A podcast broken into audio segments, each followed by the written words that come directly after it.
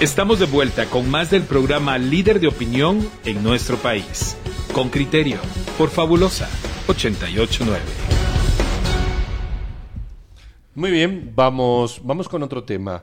Eh, vamos a escuchar la nota de Gretel Díaz para eh, introducirle justamente el suplicio del problema del transporte. Reportera con criterio.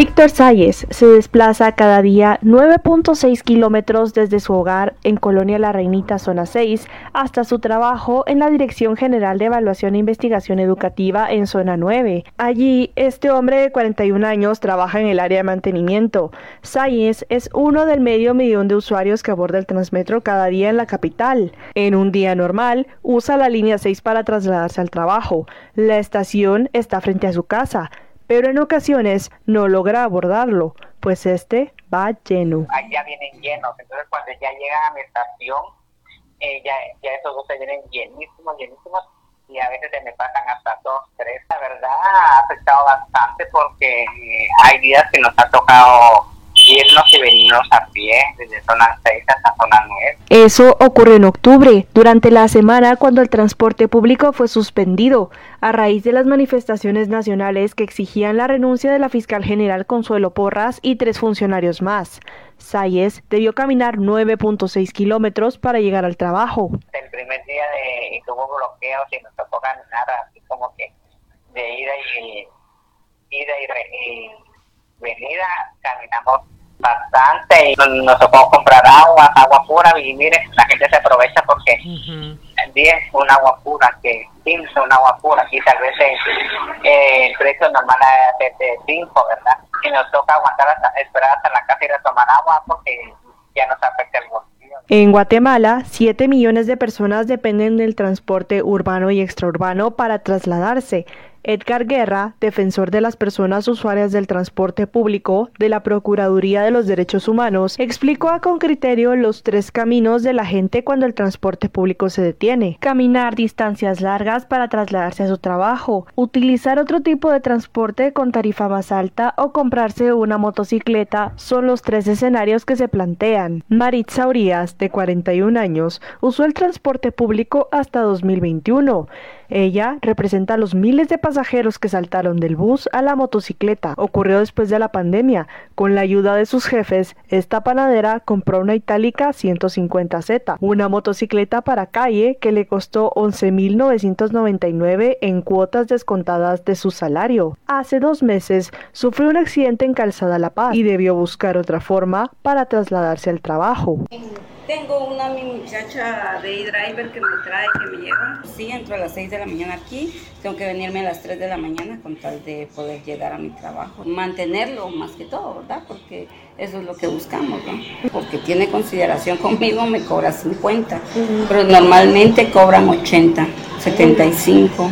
Lo menos que he podido pagar, digamos, 65 quetzales. Para ir y regresar a su trabajo, Urias gasta 100 quetzales cada día por un transporte que no la deja ni recoge en la puerta de su casa. Este gasto representa el 40% de sus ingresos. No contar con transporte público también representa pérdidas para las personas que viven de los ingresos del día a día. Brandon Matías, quien tiene un puesto de chucos en la zona 9, cada día recibe de 35 a 50 clientes. El miércoles de la semana pasada no consiguió transporte para llegar a su lugar de trabajo. No, el miércoles no, por lo mismo, o sea, viene a la terminal y no había producto. Transmetros de vez en cuando hay también, porque es rara la vez que se ponen a trabajar en estos días. En la ciudad de Guatemala transitan entre 380 y 400 autobuses en operación Transmetro. De extraurbano hay 23.000 en todo el país y Transurbano Express y Transpinula suman 453 unidades. En octubre, las principales rutas del país y la capital fueron bloqueadas por organizaciones indígenas y sociales, Asociación de Vendedores en Mercados y vecinos de colonias en la ciudad, para exigir la renuncia de los funcionarios de justicia. Miles de guatemaltecos no pudieron trasladarse a su trabajo, pero una vez restablecidos los servicios, la realidad no cambia mucho. Para Radio con Criterio, Gretel Díaz. Ahí hemos escuchado la nota de Gretel Día. Vamos a hablar con Eddie Moratalla, gerente general de la empresa municipal de transporte de la Municipalidad de Guatemala. Eddie, buenos días, ¿qué tal? Muy buenos días, Pedro, Claudia y Juan Luis, y también a toda nuestra audiencia que nos está escuchando en esta mañana. ¿Qué, evaluación, Eddie, hacéis desde, desde el gobierno o desde la gerencia de, de Metra en relación pues con, esta carencia de transporte público o falta de transporte público, eh, particularmente desde, desde la pandemia? Bueno, es un desafío importantísimo. ¿Puede, eh, ¿puede acercarse más, por favor, eh, su, su, para escuchar mejor su voz? Ok, tenme un segundito. Gracias. ¿Me escucha mejor ahí? Ahora le escuchamos mucho mejor, muchas gracias. Ok, perfecto. Bueno, le comentaba que es un desafío importantísimo, eh, no solo para la Municipalidad de Guatemala, sino que para todas las municipalidades latinoamericanas, específicamente el transporte. El transporte sabemos que es uno de los primeros reductores de la pobreza, ya que nos da acceso a la salud, al empleo, a la educación, y cuando las ciudades se van desarrollando, pues eh, en muchas ciudades van mejorando justamente todas estas cosas, ¿verdad? La salud, la economía y las personas van teniendo eh, más viajes. Y cuando se hacen más viajes, pues paradójicamente lo que más empeora es la movilidad, como ya lo mencionaban en, en la nota algunos usuarios, mayores tiempos de desplazamiento, mayores tráficos y para los operadores de transporte, para las rutas que no tienen una vía exclusiva, por ejemplo, eh, son más eh, son más costos de operación al ir trabajando con el tráfico. Con la pandemia, para ponerles un ejemplo, en Transmetro teníamos aproximadamente 450 mil eh, viajes que se operaban en Transmetro. Luego llega la pandemia, existen algunas restricciones eh, que se impusieron, por decir, buses operando al 50%, se tenía que operar únicamente con prepago en Ciudad de Guatemala, teníamos que prestar los servicios como toma de, toma de temperatura, aplicación de gel, cosa que volvió más cara la operación, específicamente pues con la ocupación de los buses. Eh, esto causa que muchas de las eh, rutas rojas salgan de operación y es ahí donde los usuarios pues se, se, ven más afectados porque ya no tienen ese servicio de autobús que tenían antes o lo empiezan a tener con servicios mínimos. Eh, lo que quisiera preguntarle es el papel de la motocicleta, eh, donde más personas eh, comienzan a solventar, digamos, este déficit y vemos ese aumento aproximadamente del 30% en la motocicleta y vemos también esa pérdida de usuarios también el transporte público de, de estos que se pasaron a la motocicleta. Hasta un 30% el aumento de motocicletas, dice usted, ¿verdad? Eh, en, en, el periodo pospandemia. Eh, exacto, para el año 2020, ¿verdad? El registro llegó casi al 35% de aumento en el uso de la motocicleta y también muchas más actividades que se hacían en motocicleta. Por ejemplo, eh, muchas personas empezaban eh, como a pedir eh, servicio a domicilio. Claro. Entonces esto aumentaba los viajes. Eddie, perdone que, que, que, lo interrumpa. Es que me llamó la atención. Usted dijo 450 mil viajes en la ciudad, ¿verdad? Se está refiriendo a la ciudad de Guatemala. 450 mil viajes de pasajeros que se desplazan de una a otra zona en transporte público. De esos 450 En el Transmetro. En, Transmetro. ¿De esos, esos 450 mil siguen vigentes hoy por hoy o, cuál es el número ahora?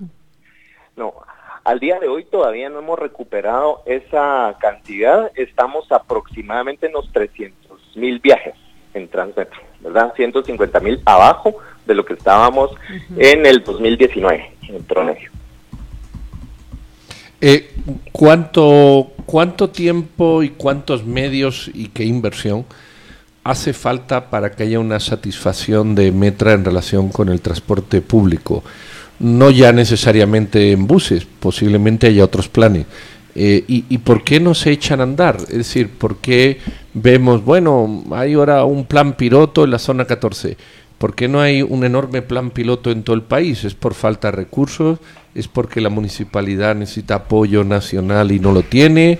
¿Es porque hay planes que no se terminan de desarrollar como aquel telesférico, es decir, ¿por qué seguimos tan retrasados? Básicamente es la sumatoria de muchas eh, cualidades que acaba de mencionar Pedro. Eh, vamos por la primera y por la más básica, ¿verdad? Que son los buses. La inversión en los autobuses realmente es bastante complicada, no solo para la municipalidad de, Guatemala, sino que para cualquier municipalidad. Hemos visto que sin el apoyo del gobierno central, pues realmente lo que las municipalidades pueden comprar o pueden aplicar en un periodo de cuatro años aproximadamente es bastante limitado. Y para esto, eh, digamos, las opciones más rápidas que se pudieran tener es no que las municipalidades implementen los sistemas de transporte, porque, digamos, la municipalidad, pues, bueno, hizo una compra de 69 buses y una compra de 24 buses eléctricos, pero son esfuerzos grandísimos que se hacen y que me imagino que para otras municipalidades también es bastante complicado esta compra de los buses. La forma que se pudiera hacer es eh, salir a concesionar que los operadores privados se suban y que ellos eh, compren los buses. Pero operar actualmente con tarifas de un quetzal, por ejemplo, eso no es atractivo para los inversionistas privados. Incluso con cinco quetzales, los costos de operación que lleva el transporte público en cuanto a que no solo es comprar el bus y ponerlo a funcionar, sino que es el tema de combustible, pilotos, mantenimiento, eh, pues el Edi, pero usted nos describe Edi, pero usted nos describe el sistema de transporte público como si fuera una tarea, una proeza inalcanzable y, está dedicada o, que solo pueden aspirar a ella ciudades megamodernas y honestamente uno sale un poquito de Guatemala, pues va a Tapachula, va a, Tuxtla, va a San Salvador. La verdad es que todas las ciudades tienen sistemas de transporte público y, y, no es porque se lo, pues no es porque tengan gente de otro planeta trabajando, menos tienen administraciones municipales de más de 30 años en el mismo partido eh, gobernando el municipio. Usted lo pone como si fuera algo de verdad inaudito lograr tener un sistema de transporte colectivo, pero hay muchísimas ciudades del mundo que lo tienen y lo tienen exitoso. Mire, yo le pregunto dos cosas. Esta, esta falla tan notoria de parte de la administración para proveerle transporte colectivo a, las, a los vecinos de la ciudad de Guatemala, tiene como objetivo generar las condiciones para que se convierta en un negocio privado. ¿Es eso lo que por, lo que usted nos está diciendo que es mejor que lo administren privados? Uno, pero a mejor precio, claro, porque así en el precio actual no le salen las cuentas. Y dos, ustedes también cerraron el transporte colectivo para beneficiar a los distribuidores y vendedores de motos con esas cifras que nos dio de, de, tanta gente que dejó de usar transporte colectivo para pasarse a las motos. ¿Esto fue deliberado de la municipalidad? Ok, de las ciudades que me habló, Tuxtla, Zapachula, San Salvador, pues no tienen modelos exitosos en transporte. Incluso ven a Guatemala como el modelo a seguir. San Salvador eh, básicamente implementó el sistema Citrams, que es muy parecido al Transmetro. Es más, venían del mismo préstamo para su construcción y el de San Salvador ya no existe, fracasó. Guatemala era una de esos ejemplos en Centroamérica junto con Honduras que iniciaron su sistema y el de Guatemala es el que todavía continúa y con planes en expansión. Ya las otras ciudades ya no. Eh, realmente pensar que las motos vayan a hacer un negocio, pues yo no lo veo de dónde puede ser un negocio. Al contrario, el transporte pues justamente es, eh, bueno, es una de las funciones que las municipalidades tienen que cumplir y realmente en Guatemala se han hecho esfuerzos grandísimos para que, por ejemplo, nuestro principal sistema de transporte, el Transmetro, pues continúe con una tarifa de un quetzal y que esto es una política de promoción del transporte público para que más personas continúen en el transporte y no se pasen a otros medios como la moto, que el resultado que nos da pues, es un entorpecimiento en el tráfico, por decir así, o un descenso en las velocidades, ya que tenemos pues más carga vehicular en nuestras calles. Eddie, me llamó la atención la, la experiencia de, de, uno de los entrevistados en la nota de Con Criterio. En realidad eh, cuenta con un transmetro, pero lo que dice es que aunque la estación está a pocos pasos de su casa, eh, difícilmente o, es difícil para es, pues requiere mucho más que llegar eh, una hora antes encontrar un, una unidad que lo transporte. Ya van llenos. Eh, hablemoslo desde, desde la visión de la municipalidad. ¿Se necesitan más transmetros? ¿Cuántos transmetros más se necesitan para poder satisfacer la demanda que existe?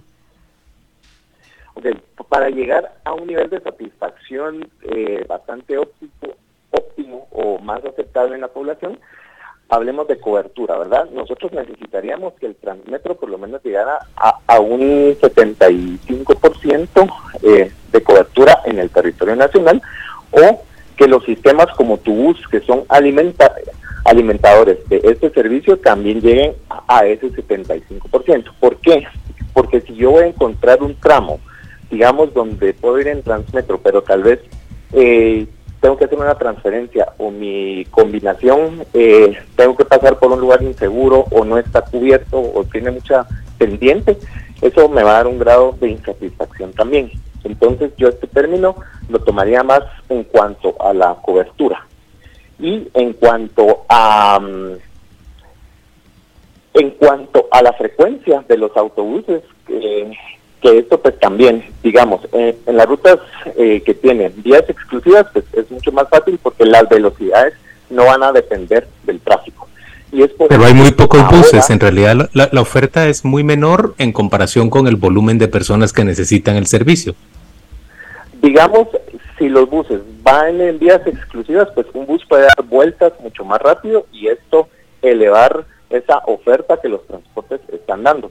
Es por eso que ahora en Transmetro pues nos estamos dando a, la tarea de, uno, las líneas que ya existen, sumarle más kilómetros de vías exclusivas para que esto ayude a mejorar la velocidad de circulación.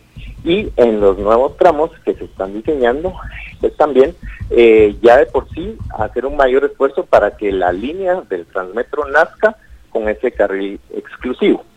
Eh, ¿Qué nos pasó en el periférico? Cuando se implementó la línea 7 del Transmetro, también, pues allí no tenemos una vía exclusiva, pero los usuarios ahí reportaron, bueno, las mediciones nos dieron como resultado ahorros de 40 minutos. ¿Y qué pasaba?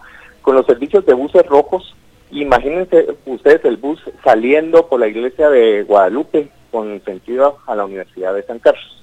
Cuando el bus llegaba a la Betania, pues el bus llegaba y se detenía casi que por 5 o 10 minutos esperando a que más pasajeros pudieran abordar la unidad. Esto pues le daba una mayor rentabilidad al piloto. El bus se iba, llegaba a la San Juan, se detenía otros 10 minutos.